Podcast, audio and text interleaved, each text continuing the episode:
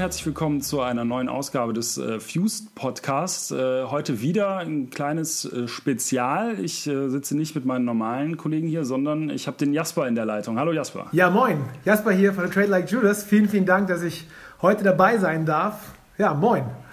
Dann sag doch einfach mal kurz was zu deiner Band. Also ihr kommt aus, äh, ich weiß gar nicht, wo, wo, genau kommt ihr her? Trader Like Judas ist, was heißt ursprünglich, oder wir sind halt eigentlich eine Braunschweiger Band, muss man so sagen, sind aber inzwischen so verstreut. Also ein paar wohnen in Braunschweig, äh, der Rest wohnt in Hannover. Ich selber wohne mit, mit unserem Gitarristen äh, noch in, in Hildesheim, also so ja, Mitte Niedersachsen oder Südniedersachsen sind wir auf jeden Fall vertreten. Aber ursprünglich ist Straight Like Judas eine Braunschweiger Band. Aber wie gesagt, wir haben unseren Proberaum inzwischen in Hildesheim. Das kann man gar nicht mehr so richtig werten, aber ja, Südniedersachsen klingt gut.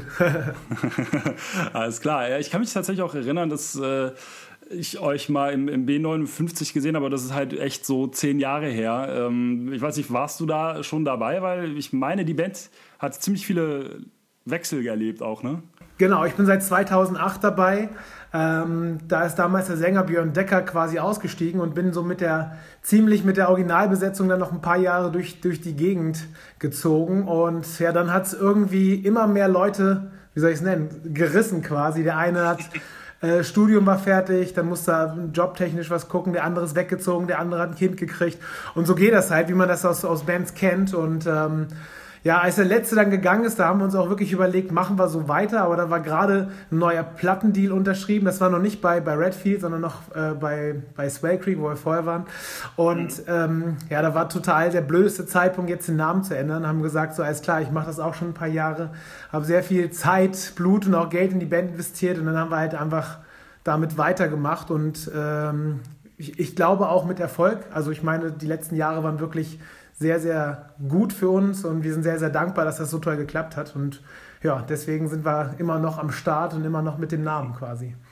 Genau, und worum es jetzt aber geht, ist, äh, ihr seid ja relativ viel unterwegs, aber jetzt habt ihr gerade so eine Reise angetreten, die ja schon so ein bisschen, ein bisschen was Besonderes war. Ihr wart in, äh, in einem afrikanischen Land unterwegs, ne? Also wir waren in, in Kenia, das, das war total der Wahnsinn.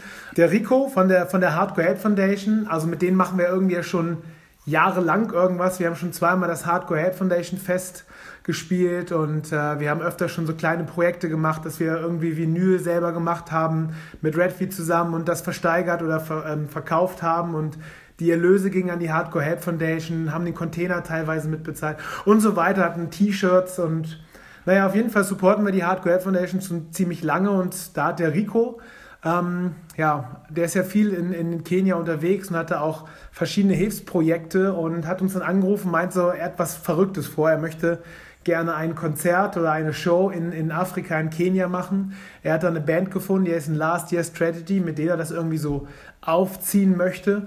Und er sucht quasi noch Bands, die da irgendwie mitkommen können. Und ähm, weil er uns auch gut kennt, weil wir schon ziemlich lange irgendwie zusammenarbeiten und auch seine Feste schon zweimal gespielt hat, war das irgendwie ein perfektes Match für ihn und für uns. Nach dem Motto, wir kennen Rico, er kennt uns gut. Wir wissen, dass wir uns gegenseitig aufeinander verlassen können und auch wissen, wie der Hase läuft. Und ja, für uns war das natürlich total wahnsinnig, ähm, überhaupt mal wieder einen andere, anderen Kontinent quasi zu spielen. Letztes Jahr waren, durften wir schon in Brasilien sein und dann, als dann quasi diese Info kam, wir können nach Afrika fahren und dort ein, eine Show spielen, war es natürlich total der Wahnsinn. Und ähm, ja, dann kam auch noch die Info irgendwie, dass wir wohl die erste europäische, wenn nicht sogar weltweit, äh, Metal-Rock-Hardcore-Band sind, die in Kenia spielt. Und dann haben wir natürlich auch gedacht, krass, das dürfen wir auf jeden Fall nicht versemmeln. So. äh, ist ja irgendwie auch ein bisschen Verantwortung in Anführungsstrichen. Und er hat uns mega, das war Riesenehre für uns. Da haben wir natürlich gesagt, das machen wir. Und ja, das haben wir dann noch quasi gemacht. Was sind so, so die Besonderheiten irgendwie? Warum, warum gerade Kenia und wo liegt das und wie seid ihr da hingekommen? Also, äh, Kenia liegt natürlich ziemlich mittig von Afrika der, auf der östlichen Seite, äh, kleines Land.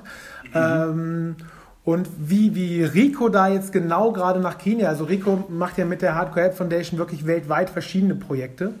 Ähm, und Kenia ist auf jeden Fall auch immer noch ein Land, obwohl das touristisch auch schon relativ oder immer mehr erschlossen wird, ich denke mal, das kennt man auch von irgendwelchen Reisemagazinen oder sonst was, ist es natürlich auch ein Land, was sehr, sehr, sehr viel Hilfe bedarf. Den, den Menschen geht es zum Teil wirklich noch sehr, sehr schlecht, ähm, im Gegensatz zu uns natürlich, was wir auch auf dieser Reise ganz, ganz stark ähm, ja, feststellen konnten.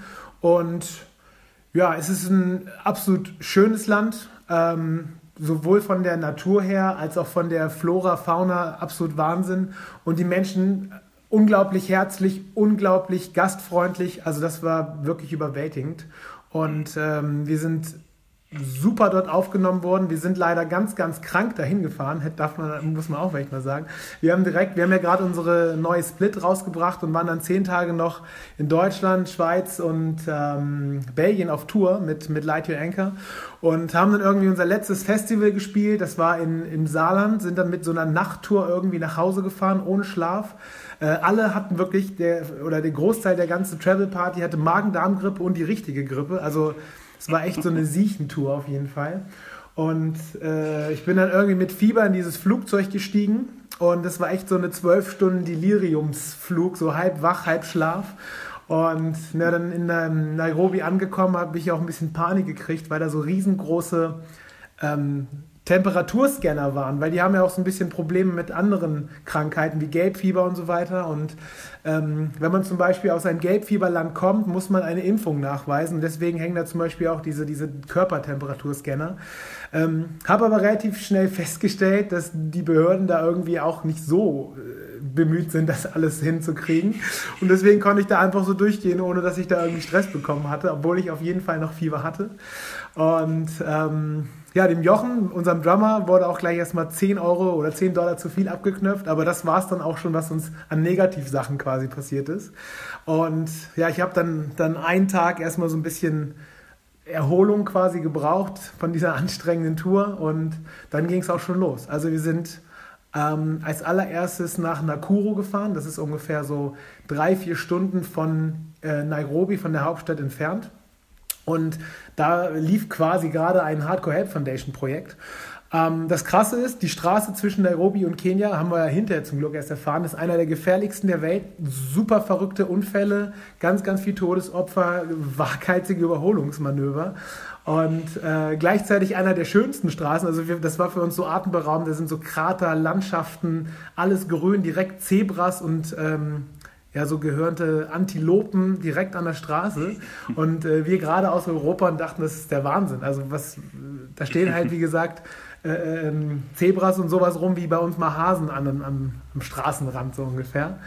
Und das war schon total cool. Also überhaupt diese Natur irgendwie zu sehen und ähm, das war verrückt.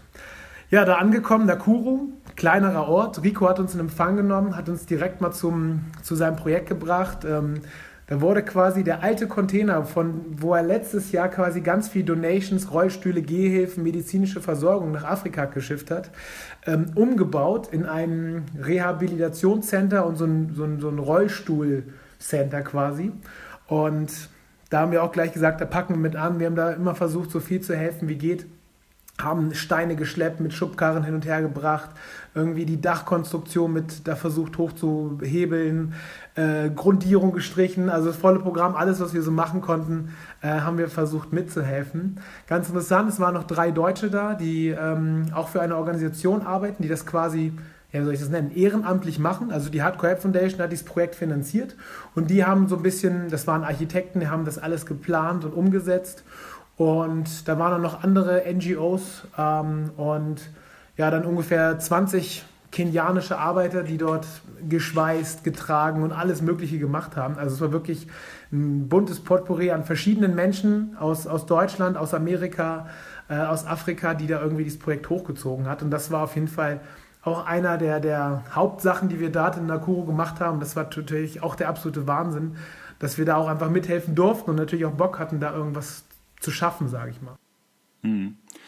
Das, ja, das klingt ja schon echt spannend. Wie viel, wie viel Zeit hattet ihr dann quasi bis, bis zu dem Konzert selber irgendwie? Also wie viel Zeit konntet ihr dann da bei diesem Projekt verbringen? Also wir waren, wir sind am Montag quasi morgens gelandet ähm, und das, dieses Konzert war dann am Samstag. Also eine knappe Woche, sage ich mal. Und das war natürlich auch total super, dass wir so ein bisschen Zeit hatten. Wie gesagt, einen Tag brauchte ich so eine kleine Erholung, damit ich überhaupt klarkomme wieder. Mit, hm. mit äh, Halsschmerzmittel, Fiebersenkmittel, also das volle Programm irgendwie.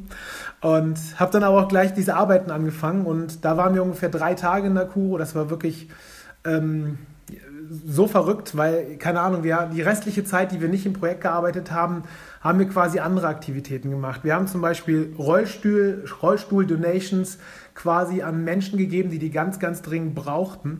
Und ähm, wir sind dann, das ist auch ganz schön verrückt, wir sind mit so kleinen Motorrädern da immer rumgefahren. Also da war immer so ein Fahrer und dann ich drauf und dann noch eine äh, dritte Person drauf. Und die Straßen sind wirklich also da ist ein deutscher Feldweg noch gerade gegen, so ungefähr, mit Schlaglöchern, mit riesengroßen diesen Bumpern, damit man nicht zu schnell fährt. Und die ballern da irgendwie richtig lang. Ich hatte links irgendwie so meine GoPro in der Hand, rechts eine Wasserflasche.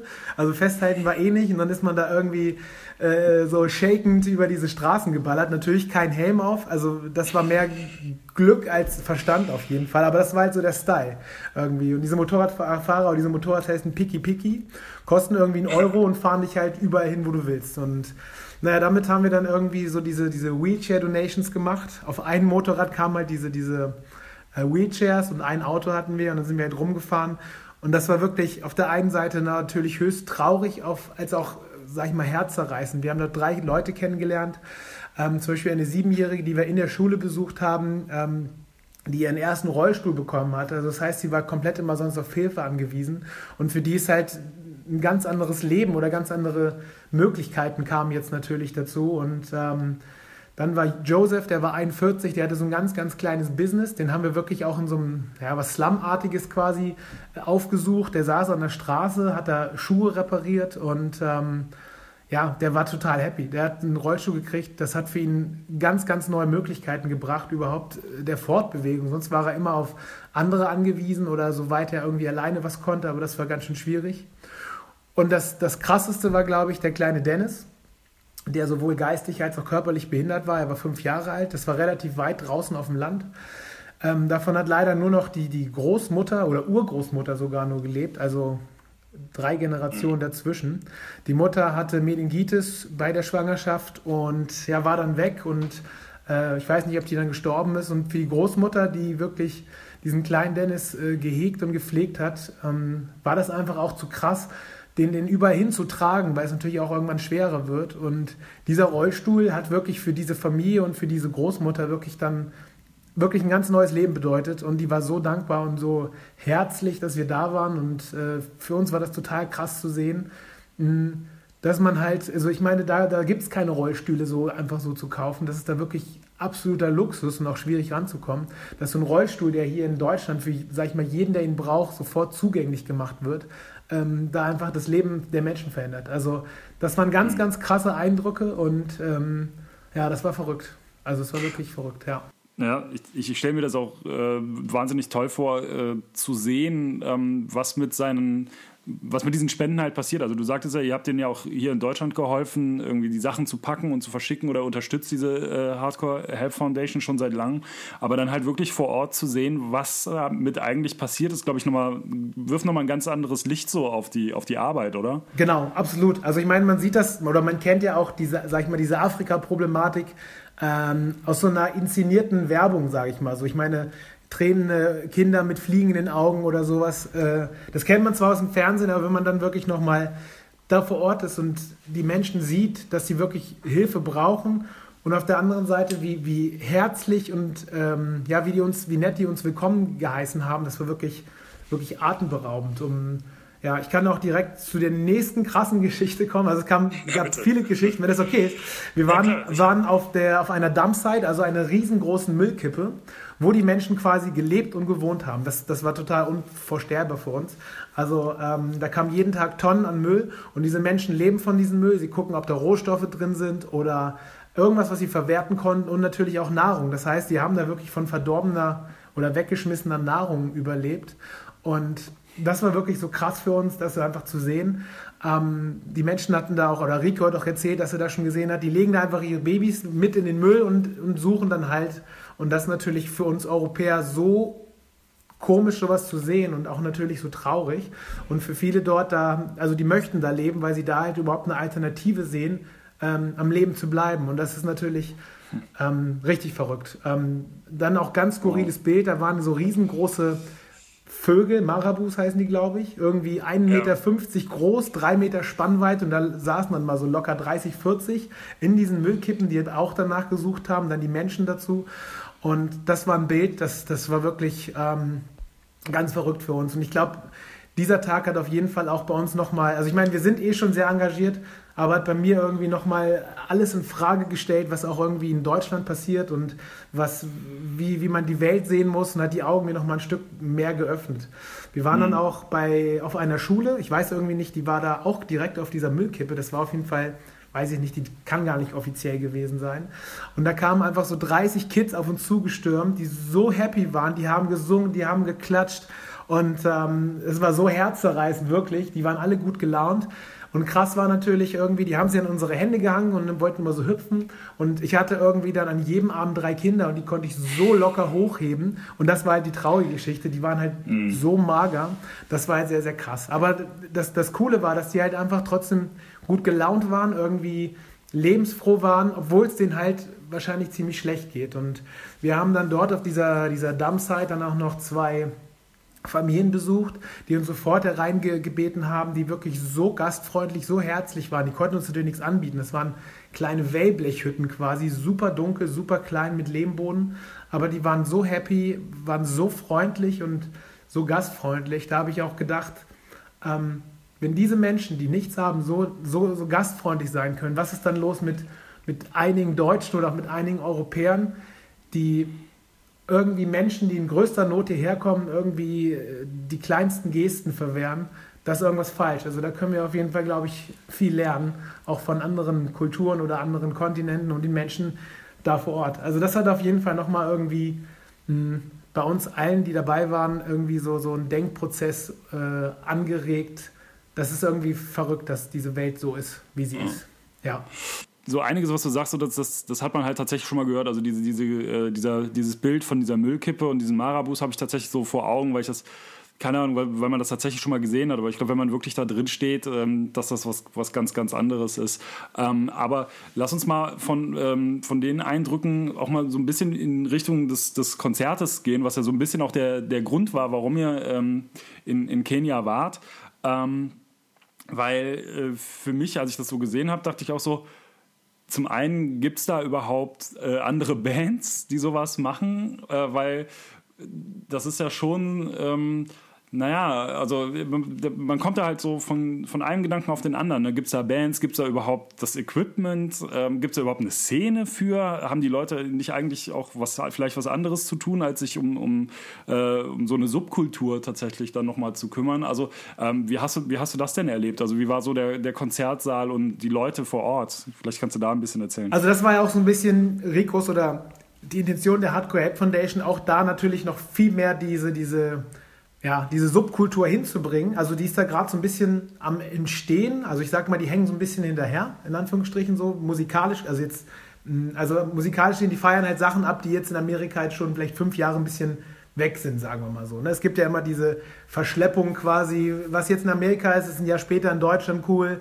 und dann Asien oder irgendwie sowas. Das heißt, hm, das war so ein bisschen verschleppt. Es gab, es gab auf jeden Fall da einige Bands. Ich glaube, alle Bands, die es so plus minus in Kenia gibt, haben an dem Abend gespielt. Das waren so sieben oder acht an der Zahl.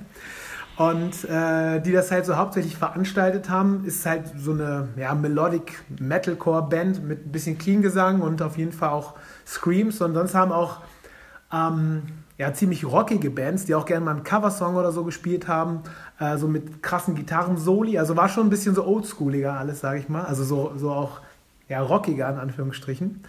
Ähm, das war auf jeden Fall ganz schön cool zu sehen, dass, dass die Leute, äh, äh, dass es sowas gibt. Zwar nicht viel, aber es gibt es auf jeden Fall.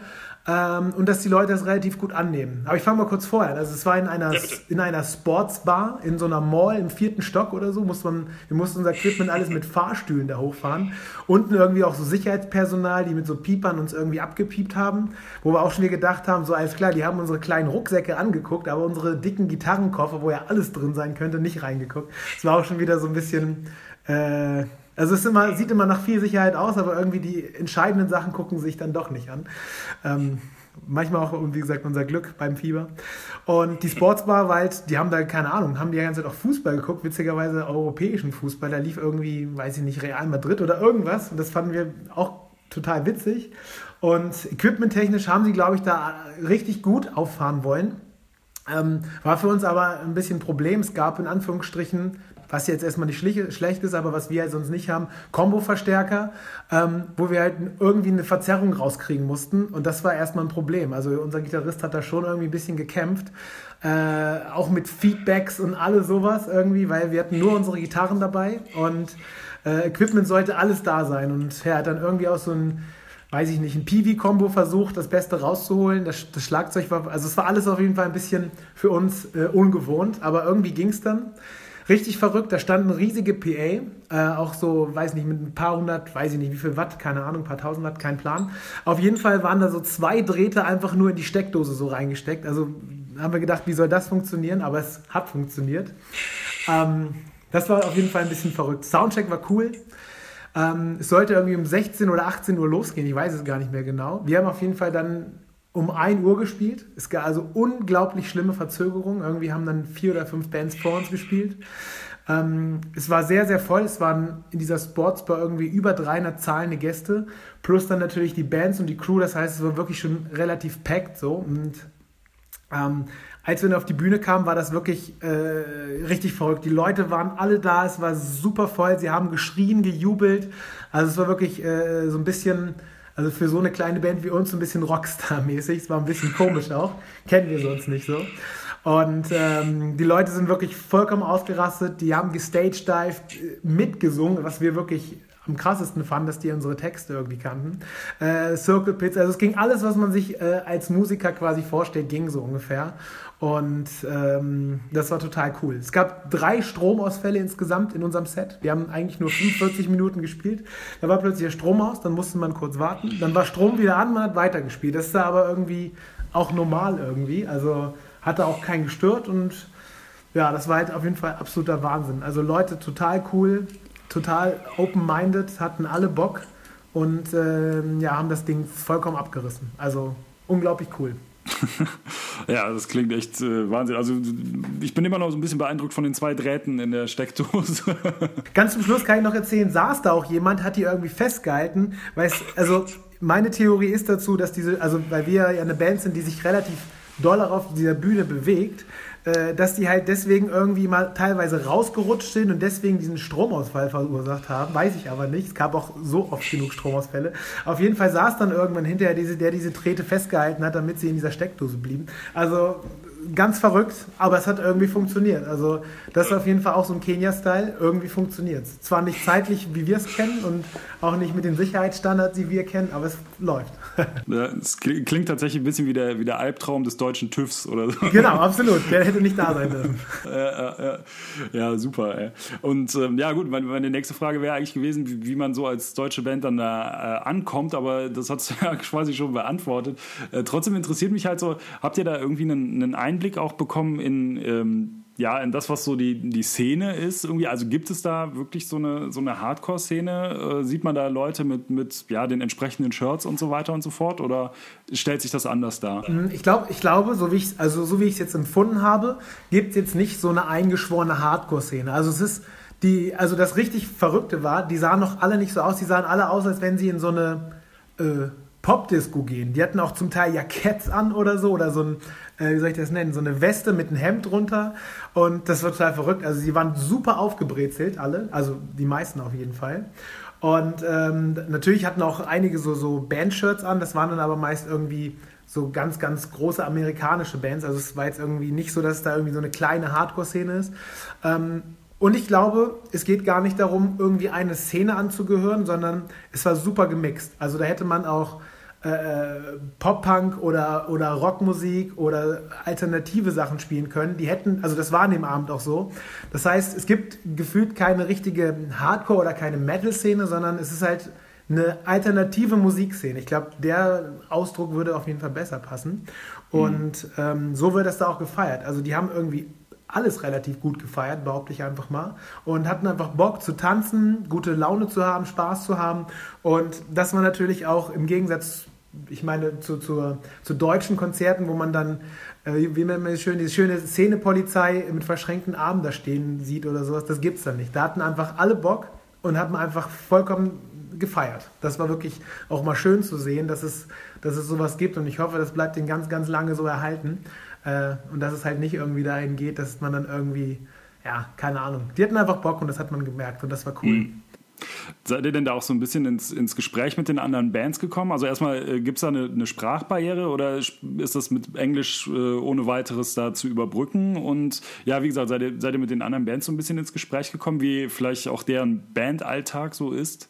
Also mit diesen, mit den Jungs von Last äh, äh Year's Tragedy, die waren ja quasi, oder Teile davon, der Sänger war die ganze Woche mit unterwegs. Das war auch cool. Also der hat sich um alles auch mit gekümmert. Ähm, das, und die können super gut Englisch sprechen. Also das war überhaupt gar kein Problem. Das hatten wir aber auch, überall konnten alle super Englisch sprechen. Das war echt äh, absolut stressfrei. Also egal, ob das dann, sage ich mal, der, der Bauarbeiter irgendwie war oder, oder an der Kasse, Kasse oder sowas. Also Englisch war da echt gang und gäbe. Also es gab quasi null Sprachbarrieren in Anführungsstrichen. Und ähm, ja, wie gesagt, mit den Jungs von, von Last Year's Strategy haben wir sehr viel abgehangen. Und ja, die versuchen natürlich auch irgendwie Mucke zu machen und zu touren und CD aufzunehmen. Also es ist, sage ich mal, oder kam mir so vor, das ist ähnlich wie, wie eine deutsche Band, die irgendwie ja, versucht, Musik zu machen, irgendwie schreiben Songs, hatten sogar ein Management. Also es war irgendwie verrückt so zu sehen, nach dem Motto, auf der einen Seite ist da noch nicht so viel los, auf der anderen Seite geht da auch einiges so. Und ähm, das war auf jeden Fall cool. Jetzt so danach, äh, hattet ihr danach dann noch ein paar Tage? Also seid ihr dann noch in, in, der, in der Stadt geblieben oder in, im Land geblieben oder ging es dann, dann auch direkt zügig wieder zurück? Also Samstagabend haben wir die Show gespielt, äh, ja. waren dann irgendwie um drei oder vier im Bett, also relativ spät. Äh, die Unterkunft war auf jeden Fall auch eher härter als, äh, als, als cool. irgendwie war ich, war ich dann auch, nachdem wir echt so müde waren und ich bin dann irgendwie Unterkunft, wollte einfach nur duschen und das Wasser war halt todeskalt. Da war ich auf jeden Fall ganz kurz auch echt ein bisschen äh, angepisst, so zwei Sekunden von der Situation. Und ähm, ja, ich meine, das ist schon ein anderer Standard so auf jeden Fall. Was aber auch vollkommen mhm. okay sind. Also ich meine, wir sind, äh, ähm, oder ich reise auch relativ viel und da bin ich auch äh, knallhart penne ich sonst wo. Aber nach so einer Show, wenn man dann noch kaltes Wasser kriegt, da war ganz kurze, oh nee, jetzt bitte lass es doch warm sein. Ähm, haben dann nur zweieinhalb bis drei Stunden geschlafen, weil wir gesagt haben, Sonntagabend ist unser Flug gegangen. Wir wollen jetzt irgendwie noch äh, Nairobi irgendwie ein bisschen äh, so Sightseeing-mäßig auch angucken, weil wir waren ja viel in Nakuru und hatten jetzt nicht so viel Zeit in Nairobi. Und dann haben wir uns noch ein paar, haben uns so, ein Minivan noch gemietet und ähm, hatten irgendwie noch den ganzen Tag und das war mega geil. Wir waren dann zum Beispiel noch auf einer Baby-Elefanten-Farm, nenne ich einfach mal. Irgendwie sind davon die Mutter gestorben oder wurden gewildert oder sind auf jeden Fall alleine gewesen und die werden da aufgepäppelt und dann wieder quasi ja, ausgewildert. Und das war auch total cool. Die wurden da halt irgendwie gefüttert mit so einer Schubkarre voll Milch und so. Und äh, das war auch richtig krass. Also wenn man da irgendwie so 20 kleine Babyelefanten sieht, das war auf jeden Fall ganz schön niedlich. Und hinterher waren wir, waren wir auch noch in so einer Giraffengeschichte. Da konnte man die auch irgendwie ein bisschen mit füttern oder so. Aber das war relativ freiwillig. Also die hatten ein riesengroßes Gehege. Wenn die Bock auf Menschen hatten, sind sie halt hingegangen. Wenn nicht, dann nicht so ungefähr. Ähm, also so ein bisschen Sightseeing und so. Das typische Watschenschwein haben wir uns natürlich noch angeguckt. Hier so, äh, weiß ich nicht, so Pumba und Timon-Style auf jeden Fall. Und das war auf jeden Fall cool. Also da haben wir uns auf jeden Fall noch so ein bisschen City angeguckt und auch so ein bisschen Landschaft und ja, quasi so die, die, die verrückten Tiere, die da so sind. Aber halt immer auch darauf geachtet, dass es nicht irgendwie so eine äh, Quatsch-Safari sind. Also ich meine, bei uns leben ja auch, oder bei uns in der Band sind auch viele für, für Tierrechte und so weiter und auch vegan und so weiter. Da wollten wir natürlich dann nicht irgendwie so, ein, so eine klassische Touristen, weiß ich nicht, wo irgendwie Tiere mit, mit Ketten an der Nase oder durch die Nase umgeführt werden, sondern waren eher in den coolen Sachen, wie zum Beispiel, wie gesagt, diese Auswilderungsgeschichte für die Elefanten und so weiter. Und das war wirklich nochmal ein richtig cooler Tag, auch nochmal relaxed, obwohl wir sehr müde waren. Und ja, sind dann abends zum, zum Flughafen gefahren und dann nach Hause. Hatten leider dann noch ein bisschen Verspätung, mussten über Tansania fliegen, ähm, wo wir noch eine Stunde Aufenthalt hatten und dann zurück in, nach Zürich, wo wir umsteigen mussten und wir waren leider drei Minuten zu spät, sodass wir dann noch sechs Minuten, nee, sechs Stunden auf den Züricher Flughafen verbringen mussten. Und äh, irgendwie Wasser hat da 8 Euro gekostet. Also da, die, die, sechs Stunden haben es auf jeden Fall nochmal richtig pleite gemacht. War einfach nur so ein bisschen Snacks und Wasser zu haben. Aber ja, waren dann irgendwann um 14, 15 Uhr in Hannover und dann ja, sind wir auch schlafen gefahren, auf jeden Fall. Super, äh, das ist ja dann mit, mit, mit Zürich echt dann nochmal so eine direkt wieder in die andere Welt. Also für Wasser 8 Euro. äh, Ähm, was mich jetzt gerade noch äh, einfällt, ist so, weil du das gerade sagtest, dass ihr auch äh, Veganer in der Band habt und so. Ähm, inwieweit muss man denn da dann äh, in, in, Kenia vielleicht dann auch Abstriche machen? Also war das irgendwie schwierig oder ist das dann erstmal so, wo man sich dann denkt, okay, die Leute haben vielleicht auch gerade ganz andere Probleme, als dass ich denen jetzt davon was erzählen muss oder dass sie da auf mich Rücksicht nehmen müssen? Oder wie war das so für euch? Also vegan war auf jeden Fall schon auf jeden Fall erstmal schwierig. Also ähm, im Gegensatz zum Beispiel zu Brasilien, Sao Paulo, wo halt ganz, also wo wir letztes Jahr waren, tausend vegane Restaurants irgendwie waren. Das war gar kein Stress. Oder irgendwie, wenn man auch in Asien unterwegs ist, da sind ja auch ganz, ganz viel so aufgrund der Religion ähm, vegan. Ähm, war Afrika auf jeden Fall vegan sein schon schwierig. Vegetarisch ging irgendwie klar. So irgendwie mit Ei und, und sowas, das läuft. Ähm, aber ich würde sagen, die essen schon relativ, oder wenn sie die Möglichkeit haben, essen sie natürlich auch Fleisch ungefähr. Also ähm, aber da, wo wir gegessen haben oder beziehungsweise wenn wir selber gekocht haben, äh, es hat auch zum Beispiel eine NGO zwei Tage, wo wir mit gepennt haben, immer was gekocht. Das war dann halt auch irgendwie Reis und Bohnen und sowas. Das war dann auch alles vegan. Also alles, was wir selber gemacht haben, war stressfrei. Ähm, was auch, glaube ich, zum Teil typisch afrikanisch war. Die haben uns, also auch die, die afrikanische Band hat einmal für uns Kunst gekocht. Das war auch was mit Bohnen und mit Kartoffeln und alles sowas. War mega lecker auf jeden Fall. Ähm, also das war stressfrei, aber wenn man so zum Beispiel mal dann in Nairobi in so einen Supermarkt oder in so ein, so was soll ich es nennen, auch so das Restaurant Adligs gegangen ist, das war dann schon mal ein bisschen schwieriger. Da war dann irgendwie immer gern mal mit Ei oder sowas drin. Ähm, aber im Prinzip ging es. Also ich glaube, bis auf vielleicht mal irgendwo ein bisschen Ei drin oder so, sind wir da gut über die Runden, glaube ich, gekommen. Also Vielleicht jetzt so zum, zum Abschluss hin, ähm, fände ich es halt ganz interessant, wenn jetzt jemand äh, das, das im, im Heft liest oder vielleicht den Podcast hört so ähm, und Bock hat, halt auch selber vielleicht auch äh, was zu machen oder, oder zu helfen. Ähm, du hattest ja jetzt schon, das lief ja alles, wie gesagt, über die, die Hardcore Help Foundation. Ähm, was kann man da machen, wenn man da aktiv werden will? Wie kann man, wie kann man unterstützen? Ja, wie, wie kann man da, da kannst du so ein bisschen den Botschafter vielleicht spielen. das ist ja auch, man, das ist ja auch eine, eine gute Sache. Also heutzutage ist ja auch das Problem, sage ich mal. Es gibt ja auch große Organisationen, hat man, also habe ich zumindest manchmal auch so ein bisschen das Bauchgefühl, okay, wie viel geht da jetzt in die Werbung und in die Verwaltung und so weiter? Ähm, und was kommt von meinem Geld an? Also ich meine, alles, was man bei der Hardcore Head Foundation äh, investiert. Das, das äh, nimmt sich der Rico und legt das quasi gut für, für verschiedene Projekte immer an. Also das ist auf jeden Fall die erste Anlaufstelle. Also Hardcore Help Foundation kann man und sollte man irgendwie immer supporten. Wir haben dort vor Ort noch ähm, Kumpels von Rico, also von der Hardcore Help Foundation, quasi kennengelernt, wo wir auch ein, zwei Tage gepennt haben. Ähm, das war der Ross. Ähm, seine Organisation heißt Action Not Words und geht quasi darum, dass man ähm, diese, diese Kids von dieser Müllhalde quasi sponsert. Ich weiß jetzt nicht mehr genau, wie viel das war. Es waren irgendwie 30 oder 40 Dollar oder Euro. Und diese 30 oder 40 Dollar reichen komplett quasi aus, damit die Kinder irgendwie eine Schulbildung kriegen, auch zum Teil auf Internatbasis. Ähm, medizinische Versorgung, Klamotten und Essen. Und ähm, ich sag mal, so 30, 40 Euro sind für uns im Monat ja im Prinzip nix und supportet da halt, wie gesagt, so ein ganzes Kind, ähm, dass das irgendwie da aufwachsen kann. Und das Coole ist, ähm, diese, so wie ich das verstanden habe, geht das auch 100% an diese Kids, weil zum Beispiel Ross, dem der diese, äh, der hat quasi wieder andere Sponsoren, die ihn sponsern, dass er das da quasi vor Ort macht und quasi am Laufen hält. Und das ist zum Beispiel auch eine total coole Sache. Also Action Not Words kann man auch super supporten und wie gesagt, äh, ansonsten auch immer Hardcore App Foundation. Aber wie gesagt, die kooperieren ja auch immer und das ist das mhm. Coole. Also wie gesagt, ähm, da haben wir jetzt auch äh, äh, schon überlegt, wie wir das noch ein bisschen supporten können oder was wir da machen können oder ähm, zum Beispiel zwei von uns sind ja auch irgendwie in, in, Bildungseinrichtungen tätig, wie man da irgendwie natürlich auch eine breitere Öffentlichkeit schaffen kann, dass Leute sich das einfach mal angucken, was es da gibt. Und wer die Möglichkeit hat, kann auch wirklich einfach hinfahren und sagen, so, hi, hier bin ich, kann ich mir das mal angucken. Also egal, ob das Rico oder auch Ross oder auch äh, Haley aus, aus Amerika ist, die da ihre Organisation haben, das ist total Wahnsinn, was die leisten. Und ähm, für mich natürlich auch krass, das einfach mal zu sehen. Und ich kann auf jeden Fall mit gutem Gewissen sagen, supportet das, weil ich gesehen habe, wie die sich jeden Tag den Arsch da aufreißen, unter welchen Bedingungen die da auch zum Teil natürlich leben. Also es ist halt einfach anders als in Amerika oder Europa.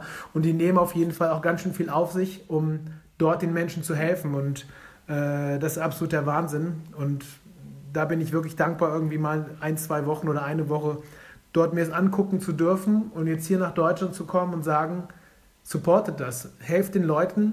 Äh, wir haben hier, weiß Gott, super viel genug. Und auch Leute, die halt natürlich hier nicht so viel haben, das ist ein anderer Ansatz. Die Leute, die da leben, die sind einfach wirklich am absoluten Limit zwischen, zwischen ja, verhungern oder, oder nicht verhungern. Und das muss man einfach, glaube ich, äh, äh supporten. Ja. Ja. Ja, das finde ich, das ich ein sehr schönes äh, Schlusswort eigentlich. Also äh, dem möchte ich mich da sehr anschließen und alle Leser und Hörer äh, gerne auffordern, sich das mal anzusehen und da entsprechend tätig zu werden, weil ähm, ja, Hardcore meiner Meinung nach, und ich glaube, da, da würde es mir auch zustimmen, ist halt einfach was, was äh, ja für alle da sein soll und äh, wo man sich unter, gegenseitig unterstützt und so weiter. Und das äh, finde ich da sehr, sehr schön umgesetzt. Finde ich eine ganz tolle Sache, die ihr da gemacht habt. Cool, vielen Dank. Ich danke dir für das Gespräch und ähm, ja, dann würde ich mich hier aus diesem Fuse-Podcast bis aufs Weitere verabschieden. Auf Wiedersehen. Grüße, tschüss.